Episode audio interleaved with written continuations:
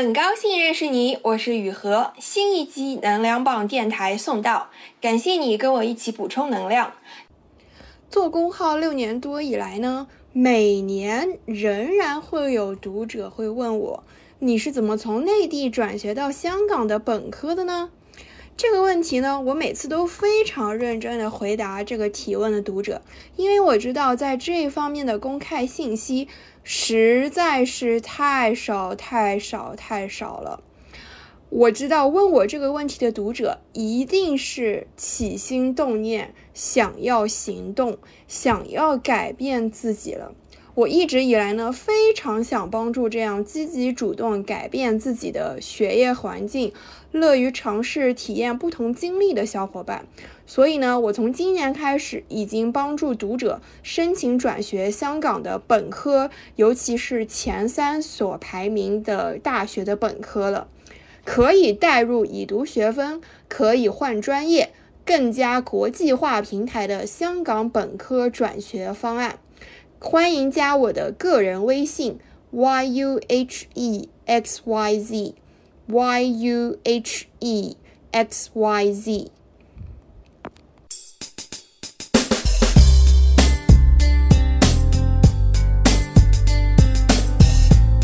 大家听我们今天的这一期播客。那今天我非常开心的是，请到了我的老朋友雨禾。然后雨禾他自己本人也有做很多相关播客的内容，我自己也是雨禾的公众号和播客的忠实的追随者。以前更新的时候，对非常非常频繁的更新，而且每次都干货满满，所以非常推荐大家去看一看。嗯，那我今天请雨禾过来，其实是想讲一个其实好像看起来挺老的话题，因为我先讲一下我和雨禾怎么认识的吧。其实我们是大一的同学。对吧？为什么是大一的同学呢？因为后来雨禾后来就转学了，然后通过雨禾，我才意识到哦，原来还有同转学的这样一条路径。就是雨禾当时是从复旦转到了香港，你可以跟大家简单的来介绍一下这段经历吗？可以，就其实这一段经历要从就是高三说起嘛。坦白说，我选择复旦的一个很大原因就是为了进去转专业的。然后所以说，就是对我来说，就是换专业是，就当时我也不知道，就是说可以转学。就是通过一某些方式可以转学，所以当时就是大一觉得，当时我大一最大的任务和目标就是想要转专业，所以一直就非常留意这方面的信息，然后也一直找了挺多人问意见啊，就什么的，呃，我当时印象非常深刻，是我当时就是刚进大学的时候，我就找。就主动找辅导员谈话，然后，然后我当时可能表现的还挺焦虑，或者说挺迷茫的。然后我特别，我一直非常非常感谢我那个时候的辅导员，包括就是我跟他到现在都保持着很好的联系。他每次来香港都会找我一起吃饭。然后我记得当时他说了一两句话，我印象特别深。一一件事说。就是说，到了大学之后，很多人就是好像不知道要怎么生活，然后就觉得他说，哎，他因为他也是他是第三年带大一学生了，所以他也挺有经验。他说，你就首先要记得，第一是自己的事情自己要上心，因为到了大学没不可能就是没有人会像就是中学或者小学老师一样，哎呀，不停的提醒你要干嘛干嘛干嘛，然后什么时候要 deadline 啊，什么时候要考试，就没有人会做这件事情。然后第二他。然后第二，我其实是找他问，就说，哎呀，哎呀，这个转专业就是应该要怎么，就是应该选哪个专业或者什么怎么说，或或，所以现在回头看，就是可能我是就是用了这种方式去 defer 这个专业选择，就是到了大学，哎，我先了解一下，哎呀，这个各个专业是什么情况，然后呢，我再挑一个专业，然后呢，他可能当时看我非常焦虑，非常迷茫，然后他就说。他就说了一件，就是我到现在都觉得还是奉为真理的一句话，就是说，其实生活本来就是充满着各种各样的问题的，就是没有答案是非常正常的。他说，你的答案呢会在你自己慢慢走在这条路上，慢慢探寻、慢慢摸索的这个过程中，答案就会自然浮现出来。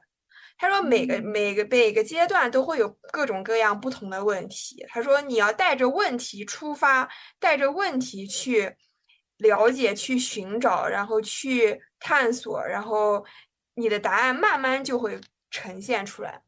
就是就是这这这一段，就这句话让我一直都到现在印象非常深刻。对，然后其实当时就特别是大一上学期嘛，然后也找了挺多老师啊，或者说之前的学长学姐问这件事情的。然后呢，当时怎么会知道可以转学到香港这件事情呢？其实我觉得我还是非常感谢复旦的，是因为当时呢，就是因为在那个时候，香港的大学它的本科是三年制，然后它的第一年呢，它是委培给了内地的五所最最就是最 top five 的那个大学，然后复旦就是其中之一，所以当时复旦是由香港大学的。大一新生作为委培在复旦的，那委培是什么意思呢？委培说白了就是让他们想上什么课就上什么课，想参加什么活动就什么活动，没有任何学业压力，不会带入 GPA。然后呢，当时因，而且我就是感谢，非常感谢复旦的一点是，大一它是混专业分班，然后所以呢，在。当时那个环境下也比较容易了解其他专业都干什么、学什么，然后同时呢，复旦的活动也非常多，所以当时呢，我就认识了在港大在复旦委培的大一学生，然后呢，当时就是有一次非常偶然，就看到他们在社交平台上转发了一个什么。港大新生资源汇总就是那样的一个链接汇总帖，然后我就出于好奇，我就点进去看一看，我就想说，哎，港大能给新生什么样的资源？我就点进去看了看，然后在它最下面的一部分有一个有一个人写了一个他是怎么从复旦转学到港大的，然后我就点进去看了。然后那个是一个两年前是一个男生从复旦的法律系转约转学到了香港大学，然后他重新选择了金融专业。然后呢，我当时就看到了他的那个方法，然后他其实就是，然后呢重新提交你的各种学成绩啊什么的，你的一些什么自我介绍啊，写一篇文章什么的之类就行了。然后我一看那个方法也不是很难，然后也不是很花时间，因为我知道呢，就是其实在美国也是可以转学，但是在美国转学，其实你就是重新走一遍申请美本的方法，就是你要去考 SAT，然后你要去做你的申请文书，你要写材料那些嘛。然后当时就觉得，哎，实在是太麻烦了。我觉得，哎，好像也不是说，就是说复旦好像说差到不 行，一定要 转学到美国从头开始。但是我看了那个。港大的那个、那个、那个转学文章的分享，我看了一下，哎，那个方法不是很难，而且 I have everything ready here，就是其实我当时已经考了托福啊什么的，因为我当时想着说，哎，反正大一也没什么事儿，就是把这些该做的事情全部做了，然后到之后啊，什么申请什么什么什么交换啊，什么再申请什么研究生都比较方便，我就我其实都还就是 everything ready，就是说，而且我之前保送也准备了很多，就是写这种申请文书。啊，自我介绍啊，这种申请材料我其实都有，然后我这稍微加点内容就行了，然后我就用了那个方法，就是其实是它是。就包括在自媒体平台，我每年每都会收到有人问我说怎么转学，怎么申请。然后呢，我当时申请完了港大之后，其实我没有特别放在心上。但是我想，我既然都已经材料都在这儿了，那我不如再看一看还有什么其他可以转的学校。于是呢，我就发邮件给了香港中文大学和香港科技大学，因为这个是香港 top three 的学校嘛。但是后来呢，就是我只收到了港大的面试邀请，然后。港大的面试邀请呢，当年也是跟高考生放在一起的，然后是在上海面试的，然后记得那个时候是大概六月底的时候，然后呢，因为你知道国内的学校它期末考试其实是在六月底。然后呢，当时我还有就是专业课的期末考试的压力。然后呢，但是我想，我看了一下，就是港大的面试呢，它其实主要主要考的是就是你的就是什么思维能力，就是说你对社会新闻啊，对于一些看法啊，就有什么自己的想法或者见解。然后比如说，哎，你平时的兴趣爱好是什么？然后你对大学有什么样的畅想之类。然后所以我觉得其实也挺简单的，就稍微看了一下面经什么的，然后我就去面试。然后呢，当时就是我觉得可能还是比较幸运吧，就是感觉跟我分到一组的面试，因为它是群面，就是先群面，然后你如果群面表现比较好，你才单面。然后当时一组群面的那个。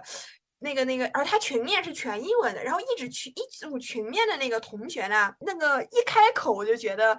就是你知道，就有些发音不标准什么，然后我觉得可能还是有一些优势的吧。然后我当时已经记不清是什么问题了，好像讨论的是一个什么社会新闻，好像是。然后呢，就然后就进了单面嘛，然后单面就是你知道，毕竟就是。上了一年大学，也比较知道大学是怎么回事。然后呢，那个单面的那个那个教授好像就问了一些，就说：“哎呀，你为什么要转学？然后有什么想法什么的。”其实我就就是稍微聊了聊自己的想法吧，然后就这样就结束了。然后其实就是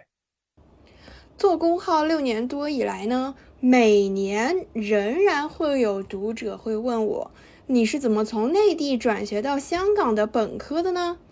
这个问题呢，我每次都非常认真的回答这个提问的读者，因为我知道在这方面的公开信息实在是太少太少太少了。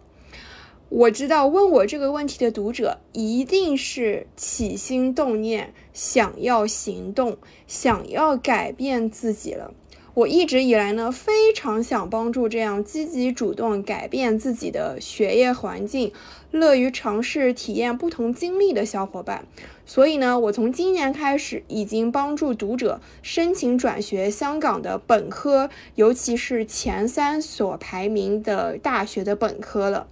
可以带入已读学分，可以换专业，更加国际化平台的香港本科转学方案。欢迎加我的个人微信 y u h e x y z y u h e x y z。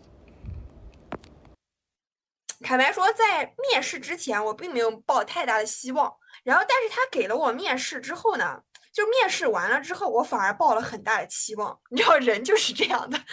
但是呢。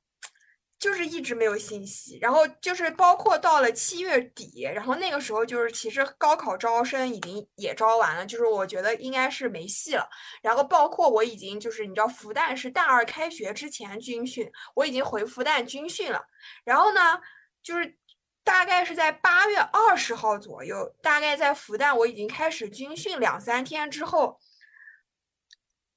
就是港大给我发邮件说，专业课的老师，就是那个专业的那个老师要给我再面试一次。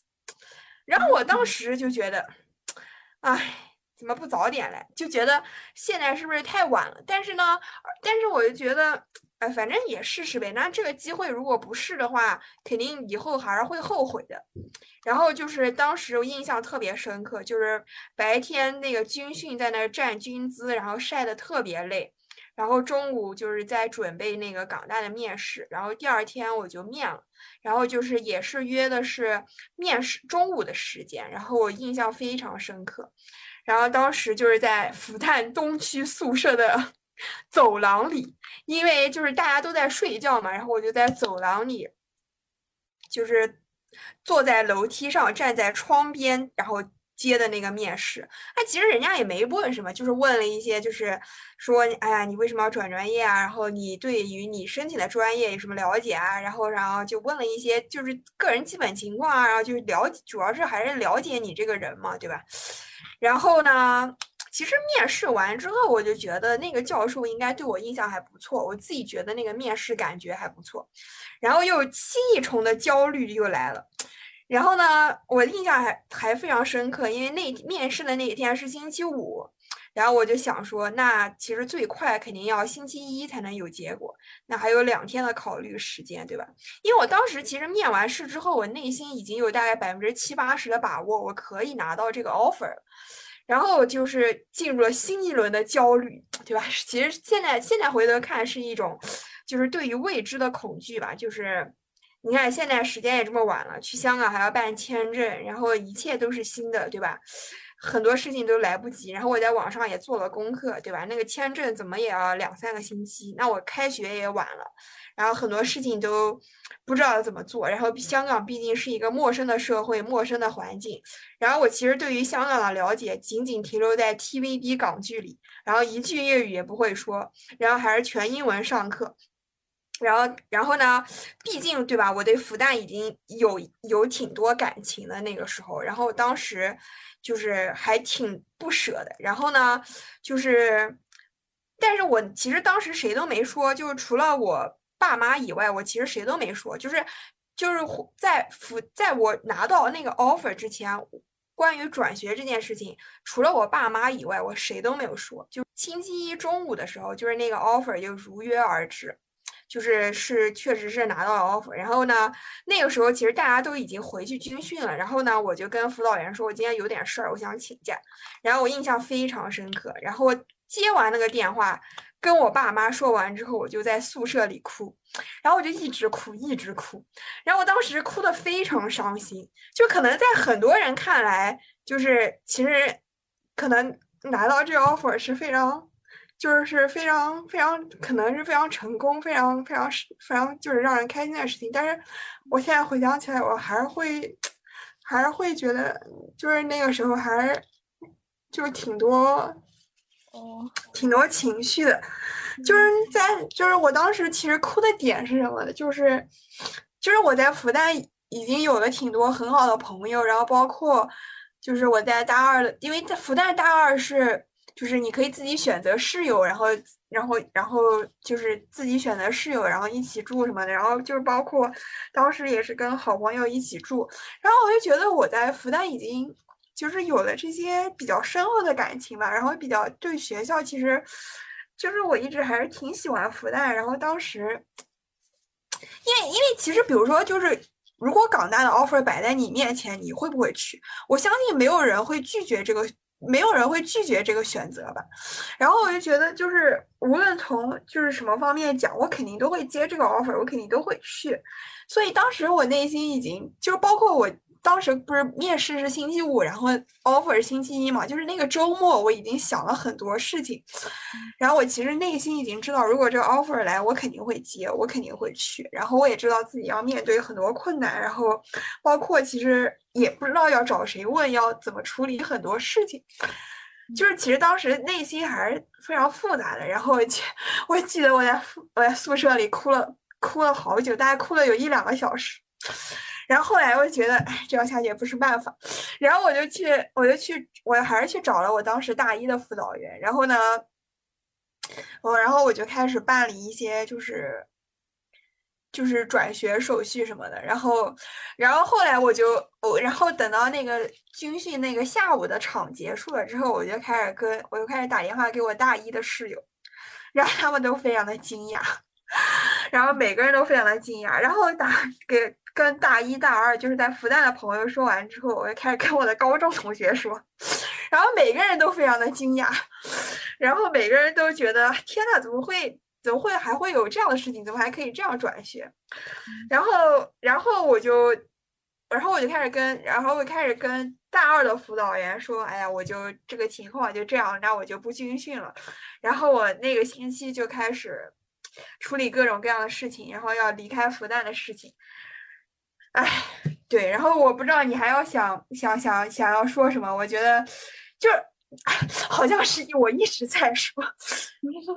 没有没有没有，我我刚还想说，我觉得真的是虽然认识你十，这算是十年了，我也是第一次听说这个故事，然后就很开心你能这么详细的分享给我和大家来听，然后这个整个过程我听的时候就觉得充满了。我我有很多很多的问题想要问，但是可能很多 technicality 这种细节的东西，其实在呃现在的这个场景已经不适用了。但是我觉得，直到现在你在讲这个故事的时候，都是很很充满了 emotion，充满了情绪的。然后我想也很感谢你来分享这个故事吧。就听的时候，我也很有代入感的，能感受到你当时的那种纠结。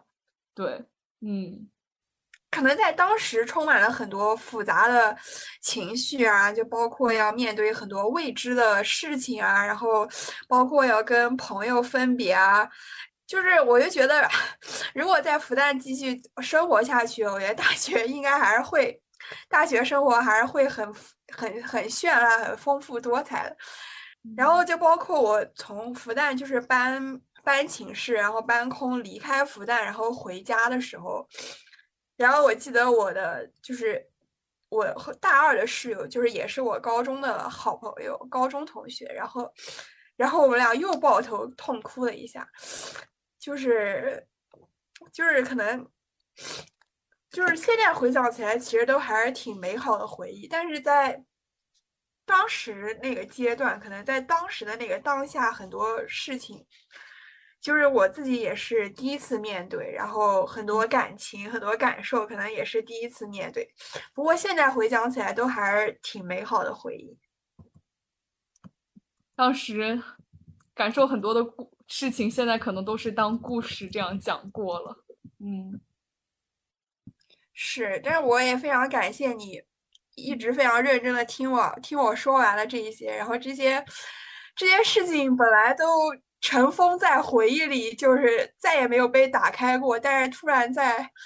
这个时候又突然被打开了，嗯，而且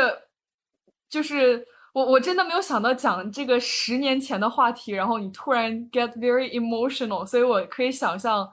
在当时那个状态下，你真的是有很多很多的很复杂的情感，可能就不只是我们从外界看到的，就是。一件单纯的很好的一件事情，就我当时完全没有没有料想到你是这样的一种经历，因为当时我印象就是我们听说以后，大家都觉得非常的惊讶，因为也知道你是那个保送生嘛，然后我们保送生其实是没有那个高考成绩的，所以其实我们都不知道，哎，怎么可以转学呢？都没有一个 standardized test 嘛，就没有一个标化的考试，所以它是不需要一个标化的考试吗？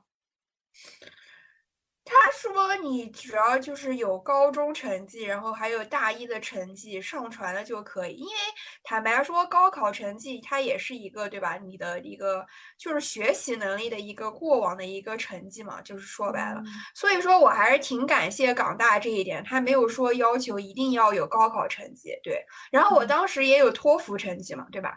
然后就就也没有什么其他的就是哦，然后我当时还有一些就是也是我在。”保送的时候准备的一些，就是就是相当于自我介绍那种申请材料，就是类似于像你要申请国外的大学，你要说你参加了哪些活动啊，然后得了什么奖啊之类的，就是这样。对，嗯，对。做公号六年多以来呢，每年仍然会有读者会问我，你是怎么从内地转学到香港的本科的呢？这个问题呢，我每次都非常认真的回答这个提问的读者，因为我知道在这方面的公开信息实在是太少太少太少了。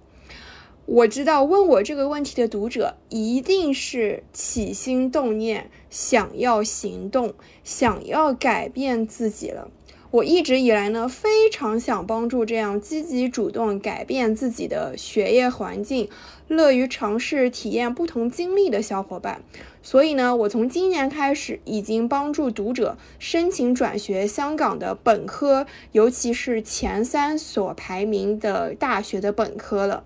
可以带入已读学分，可以换专业，更加国际化平台的香港本科转学方案。欢迎加我的个人微信 y u h e x y z y u h e x y z。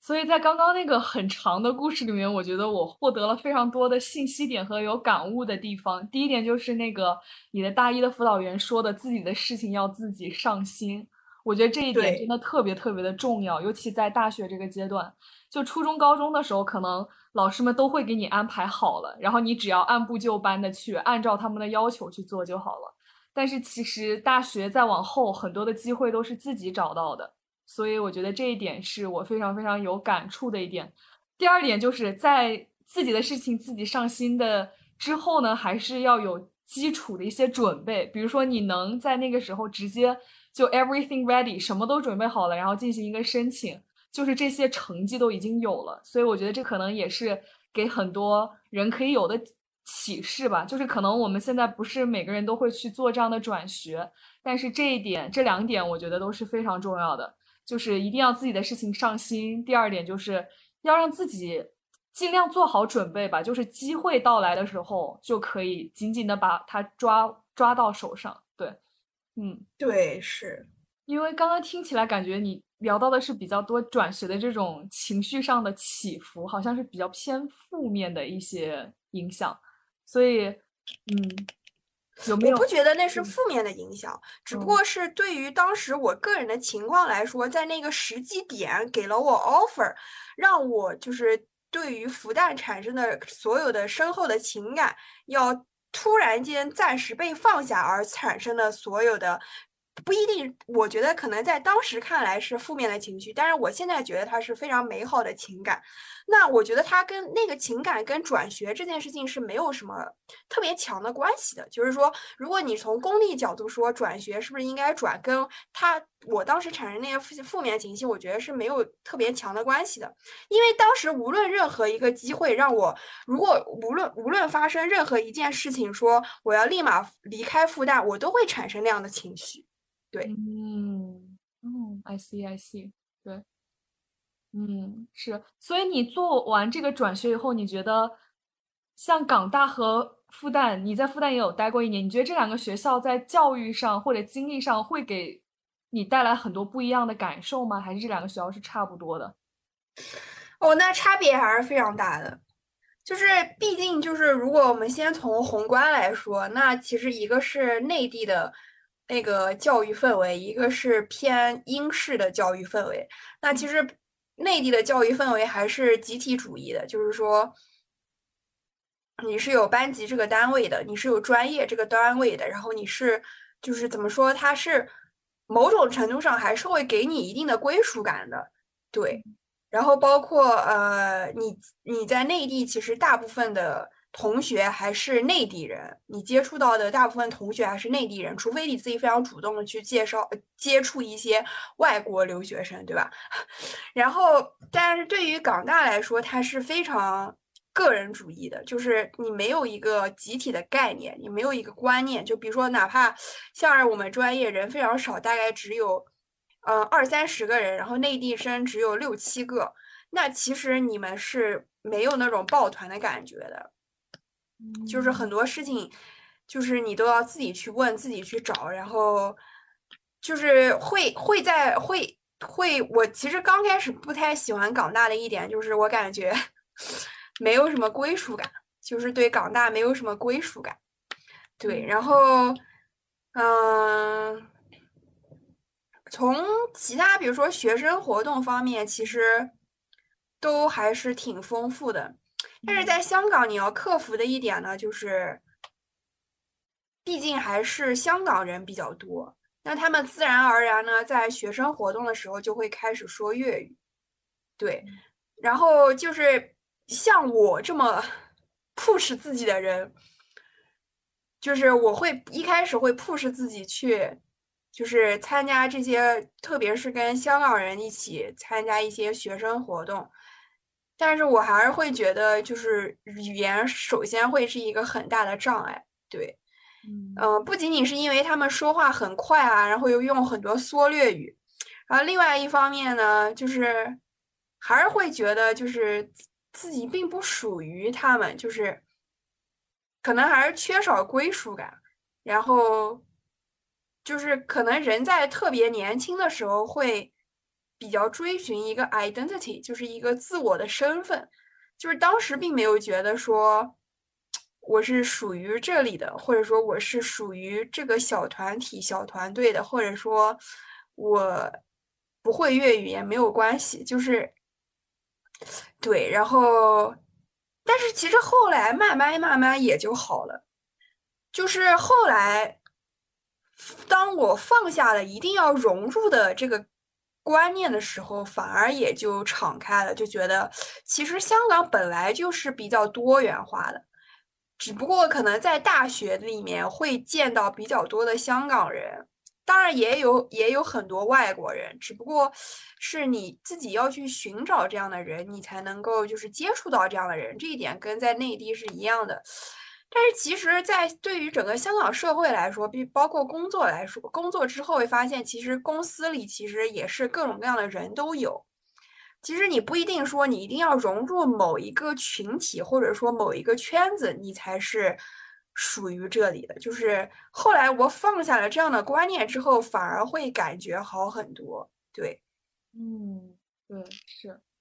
嗯，刚刚谈到的这一部分，就是说是要融入这个圈子的带来的一些改变吧。可能确实对于我们来说，在复旦然后融入上海的这个圈子，可能相对比。在港大融入香港的这个圈子确实要容容易很多，但是你从自我的发展上来说，你会觉得这两个学校会给你不一样的体验吗？呃，自我的发展来说，我觉得其实差别没有特别大。我可能比较大的差别就是在香港都是全英文的，然后你接触到国际化的机会会比较多。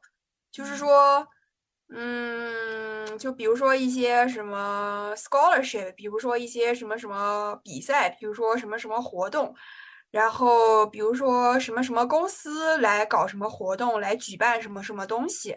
你会比较明显的感觉到是一个国际化竞争的那个氛围和环境。就坦白说，比如说香港的大公司的这些 intern 啊，或者说一些 offer 啊，然后这些申请啊。你会比较感觉到他们选择的 pool，就是他们选择的学生的范围会更广，就包括一些在欧美留学的也会申请香港的公司，就是你会比较能够感受到，就是国际化的机会更多一些，同时国际化的竞争也会更多一些。对，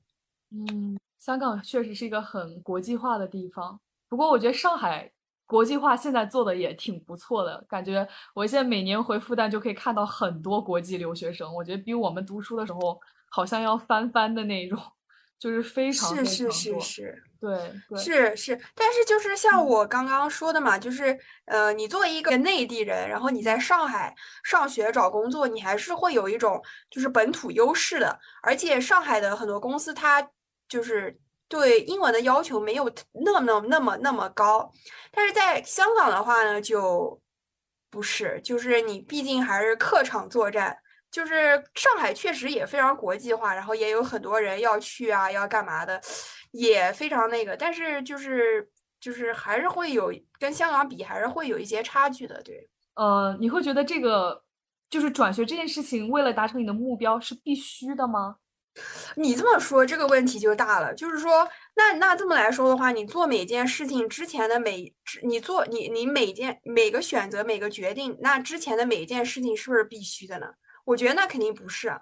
因为条条大路通罗马，对吧？那总归都是有不同的方法的。那问题就在于说，你没有前期的这些积累，然后你可能也不知道这样的方法。就像我如果不去复旦的话，我没有遇到委培的学生，我没有看到那篇文章。如果我没有想着要转专业，我没有抱着好奇心点进去那篇文章，我就不知道这样的方法，那我的人生不会发生这样的改变。那如果我看了这篇文章，然后我我没有任何行动的话，那我的人生还是没有任何变化，对啊。所以我觉得你这么来说的话，那肯定不是必须的呀。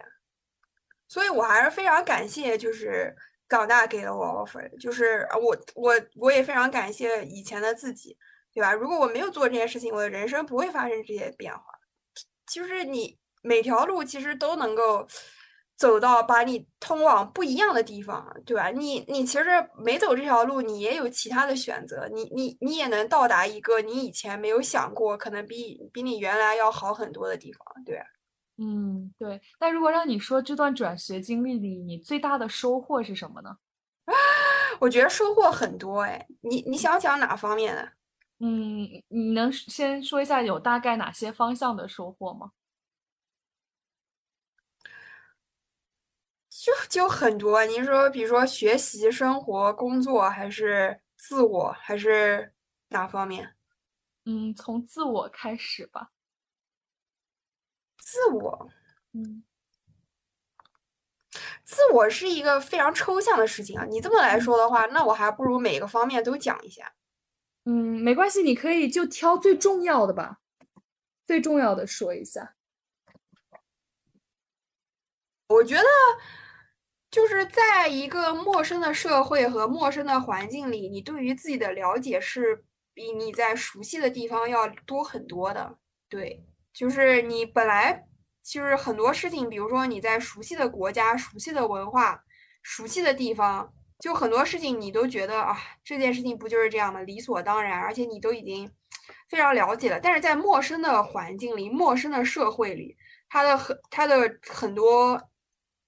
就是小到一些日常生活的习惯、社会规则、社会文化都是不一样的。那你在这个了解环境和这个叫什么经历这个整个过程的阶段里，呃，你的自我都是会，你是会越来越了解自己的，对，嗯。可能就是把自己放在了一个很不一样的环境里面，需要需要去适应的时候，会增加 otherness 和 self 的这些认识吧？可能听起来，对，对，而且你在跟整个价值观啊、文化产生一些冲突和磨合和碰撞的过程中，你也会比较更加清楚的知道自己想要什么，然后你也比较能够就是坚定的拒绝不想要的，然后你的自我就会慢慢越来越清晰。嗯嗯，是，对。你现在十年后再看自己的转学这段经历，你会觉得，或者是当时有什么观观点，现在会有改变吗？还是就很 consistent？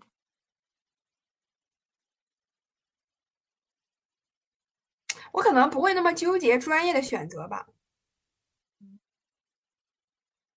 对，因为我觉得，坦白说，我觉得本科阶段的专业选择没有那么重要。一个是因为，就是就是你其实，在不要说你本科阶段了，其实你就是你人这一生，你要能够找到自己热爱的事情，然后你能够有自己非常专业、非常强，然后一直做下去的事情，其实都是很难的一件事情。对，所以就是大学的时候，专业好像。就是选什么专业没有那么那么的重要。然后，第二是本来现代社会也是一个比较多元开放，然后一直在不断进化发展的地方。你不可能说你四年前选的专业就是未来就一定是什么热门，一定非常抢手，然后一定是高薪，对吧？就是做这种预测还是比较难的。或者说，哎，你可以预测吧，但是问题是就是。就是怎么说呢？就是你，你其实后来不一定会做跟你专业相关的事情，对。所以我觉得本科阶段就是可能，如果现在说要什么那个有什么变化的话，我觉得可能是我不会那么纠结专业的选择，对。嗯。然后，对，这可能是最大的一个想法的变化吧。关于这个 topic，你还有什么想要说的吗？我我我是觉得，就是其实我，你要是问我说，哎呦，现在有什么想要特别改变的，或者说有什么什么想要就是有什么变化的，我其实坦白说，我也没有，因为因为我其实仍然觉得，就是每段经历都有它的意义和重要性，就是可能在那那那些是那些以前做过一些。比较就是现在看来可能是错误的决定，那是因为可能他最后的结果并不是很好，然后你就会认为那是一个错误的决定。但实际上，你不能因为以后的结果不好，然后就去说你过去的决定是不对的，是错的。但是你当时就只有那些信息，你当时的个人情况就是那样，然后你自己，对吧？你自己能够想到的事情也就这么多。那也没有办法，那可能这就是你要经历的成长，对吧？这就是那段经历，就是它带给你的意义。就我觉得，可能就算回到过去，我可能也不想改变什么，然后可能也改变不了什么。对 这点我完全赞成。我今天还其实跟一个大四的小朋友来聊过天，他今天找我的原因是因为他想问我，他毕业了以后应该去工作还是应该去读研。然后我觉得这个问题应该是我在这边接触到比较多的一个问题吧。然后我我现在的一种感受啊，就是其实我觉得我在。读本科的时候也有很多纠结的地方，狠狠的迷茫、焦虑了一阵子。然后当时真的纠结了好久，以至于我后来还不得已的选了一个第二专业，就是那个国际关系。但其实我觉得，我如果现在回想我自己的本科生涯，我觉得做的最没有意义的这件事情，就是读了一个二专。就它占据了我两三年的所有晚上，就是晚上从六点半上到九点半，上了两三年。真的对，然后最后就拿了一张纸，而这张纸对我来说毫无意义。就是怎么说呢？我从那些课上学到了很多的知识本身，但这个知识我当时只是获得了一些额外知识的快乐，但这个知识本身与我没有特别大的关系。所以我后来其实有在反思这件事情，就是我意识到，就是当时纠结的地方，就会觉得我好像需要这样一个专业和可以找到什么样的工作，可以读到什么样的硕士博士。做什么样的研究？但其实后来就会发现，其实不要想那么多以后的事情，你做当下对自己最好的选择就可以了。因为我现在的一点体悟就是，其实没有所谓的好的选择和坏的选择，只有你做了选择以后，把它往好的方向推进了，还是往坏的方向推进了。就选择本身是没有好和坏的。就是我读二专这件事情，我觉得可能本身。它不一定会有好和坏，但是我可以做了这个选择以后，把它往好的方向去推进，或者往差的方向去推进。我觉得这个做完选择以后，长期的为它发功去努力，这件事情远远比做选择那个当下重要。对，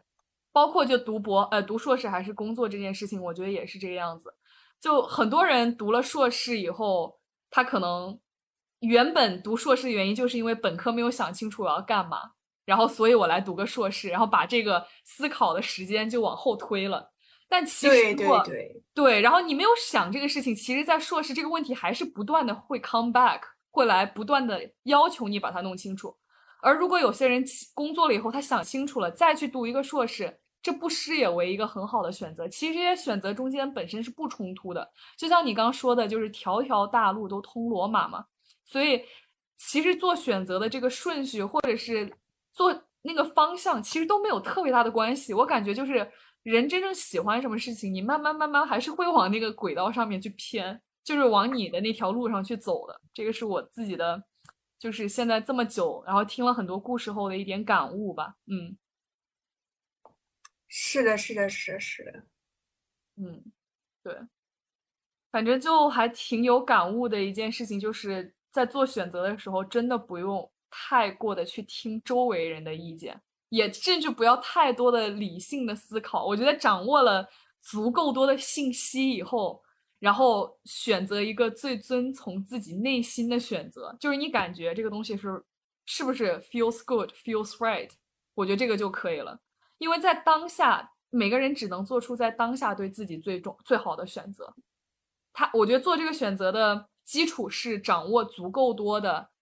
准确的来自一手跟最相关人的这种信息就行了，然后做出自己的判断。因为不同的人做出选择的原因都是不一样的，所以你去借鉴别人的结果就毫没有意义。但是你如果去跟别人聊，然后知道他做这个选择的 rationale，这整个过程包括有一些什么相似的信息，掌握这些信息以后，根据自己的情况做出最适合自己的选择，可能是最好的。是是是是，确实，因为没有办法预测未来，对吧？你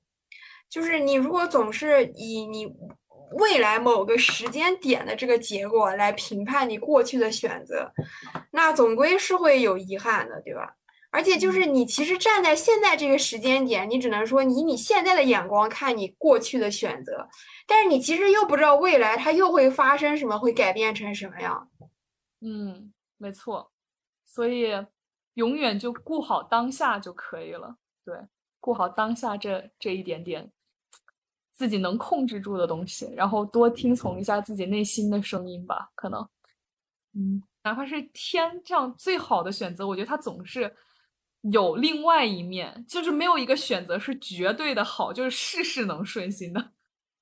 它总归是有一些 facets，有一些面是可能没有那么完美的，所以可能对对对，嗯，就是看自己看重什么吧。嗯，是是是，没错没错。嗯，你还有什么 final words、parting words 要给现在的小朋友们说的吗？零零后的小朋友。哎呀，好好珍惜在大学的时光，大学是你永远也回不去的天堂。嗯，哎，我想，我想 echo 一下这这一段，真的是大学是一个特别好的可以去试错的一个地方，就想做什么事儿就做什么事儿，想尝试什么就去尝试什么，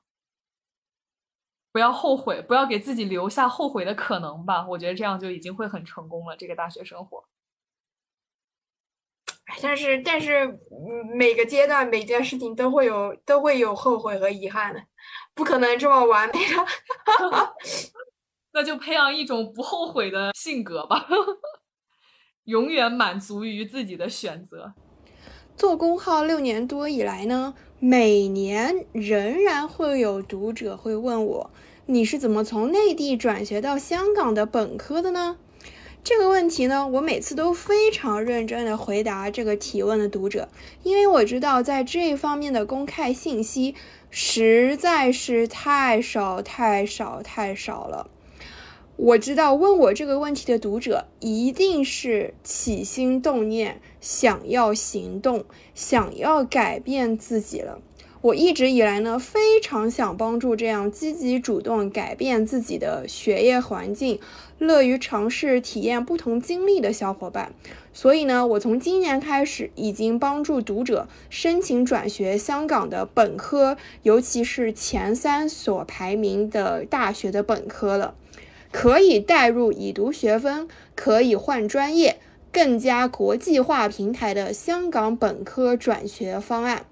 欢迎加我的个人微信 y u h e x y z y u h e x y z。